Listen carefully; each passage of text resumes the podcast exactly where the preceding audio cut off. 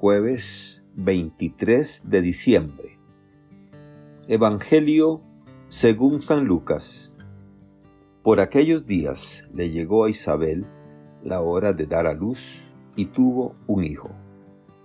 Cuando sus vecinos y parientes se enteraron de que el Señor le había manifestado tan grande misericordia, se regocijaron con ella.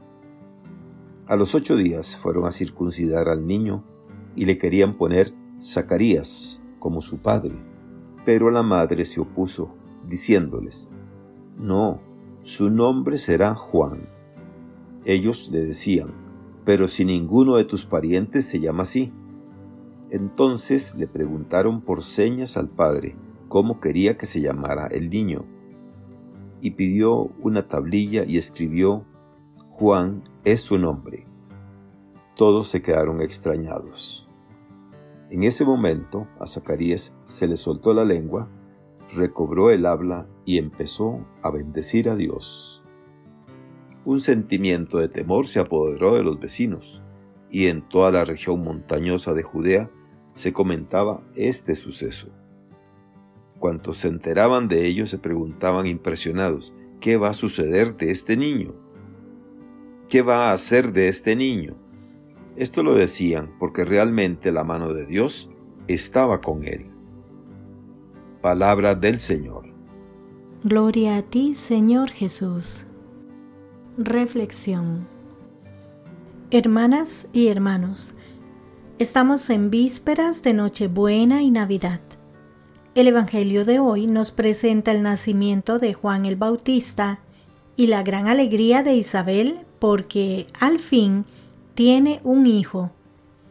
Pero sobre todo, el nacimiento de Juan marca el comienzo de algo nuevo, de ahí la novedad de su nombre. El nombre que identifique al niño en la cultura judía tiene más relieve que en la nuestra. Hay que discernirlo bien. Cuando Isabel dice que se llamará Juan, surge la sorpresa parece que no les dice nada a quienes les acompañan en la circuncisión. ¿Qué otro familiar o personaje se ha llamado así? ¿Qué quiere indicar sobre el desarrollo de la vida del recién nacido? Quedan más que sorprendidos o extrañados. En otras traducciones dice que quedaron sobrecogidos, un tanto asustados. El susto se amplía cuando Zacarías, el mudo, comienza a hablar. Y habla para bendecir a Dios. Proclama el himno que llamamos Benedictus. Se respira en la escena algo que indica que lo acontecido es más que la felicidad por el nacimiento del hijo tan deseado por Isabel, que creía ya imposible. Aquí se siente la mano de Dios. La mano de Dios estaba con él. Y se preguntan, ¿qué va a hacer de este niño? Efectivamente, algo extraordinario estaba ocurriendo, y si la mano de Dios estaba con él, ¿cómo iba a ser su vida y su misión? Va a ser un hombre, el más grande nacido de mujer, dirá el mismo Jesús que aunque biológicamente sea hijo de Isabel y Zacarías, espiritualmente, y hago hincapié en lo espiritual, refiriéndolo al espíritu. Este niño es hijo de Dios más que de sus padres biológicos, ya ancianos e Isabel, además estériles. Este niño es un milagro.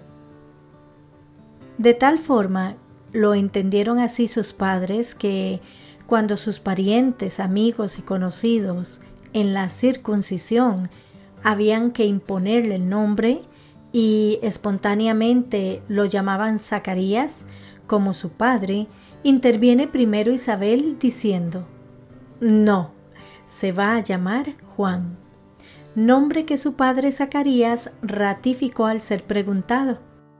Juan es su nombre. Sus padres sabían que aquel niño era un regalo de Dios, con una misión única en la historia de la humanidad. No podía, por tanto, llevar un nombre familiar, normal y tradicional, cuando allí todo era espiritual y sublime. Se llamará Juan. Y su misión será anunciar y señalar a Jesús como el Mesías esperado. Para esto, lógicamente, no sirven ni siquiera los nombres tradicionales y familiares. Todo es nuevo. Comienza una nueva etapa en la historia de la salvación. Los tiempos mesiánicos han comenzado.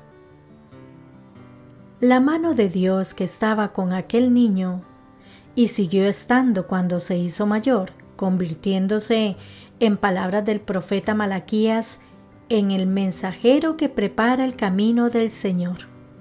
Juan fue el heraldo que clama en el desierto, el testigo de la luz, la voz que proclama la conversión, la palabra que anuncia la llegada del Mesías.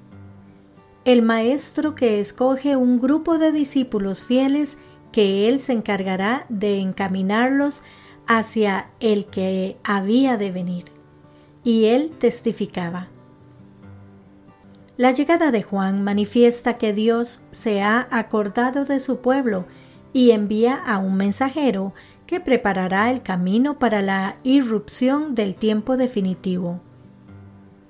Él fue fiel a su condición de mensajero, no buscó nada ni usurpó el papel del Mesías. Se reconoció como la voz que clama en el desierto. Solo eso. Si el nacimiento de Juan causó tanta alegría y las personas estaban sobrecogidas, cuánta más alegría, agradecimiento y sobrecogimiento nos causará el nacimiento del Mesías esperado?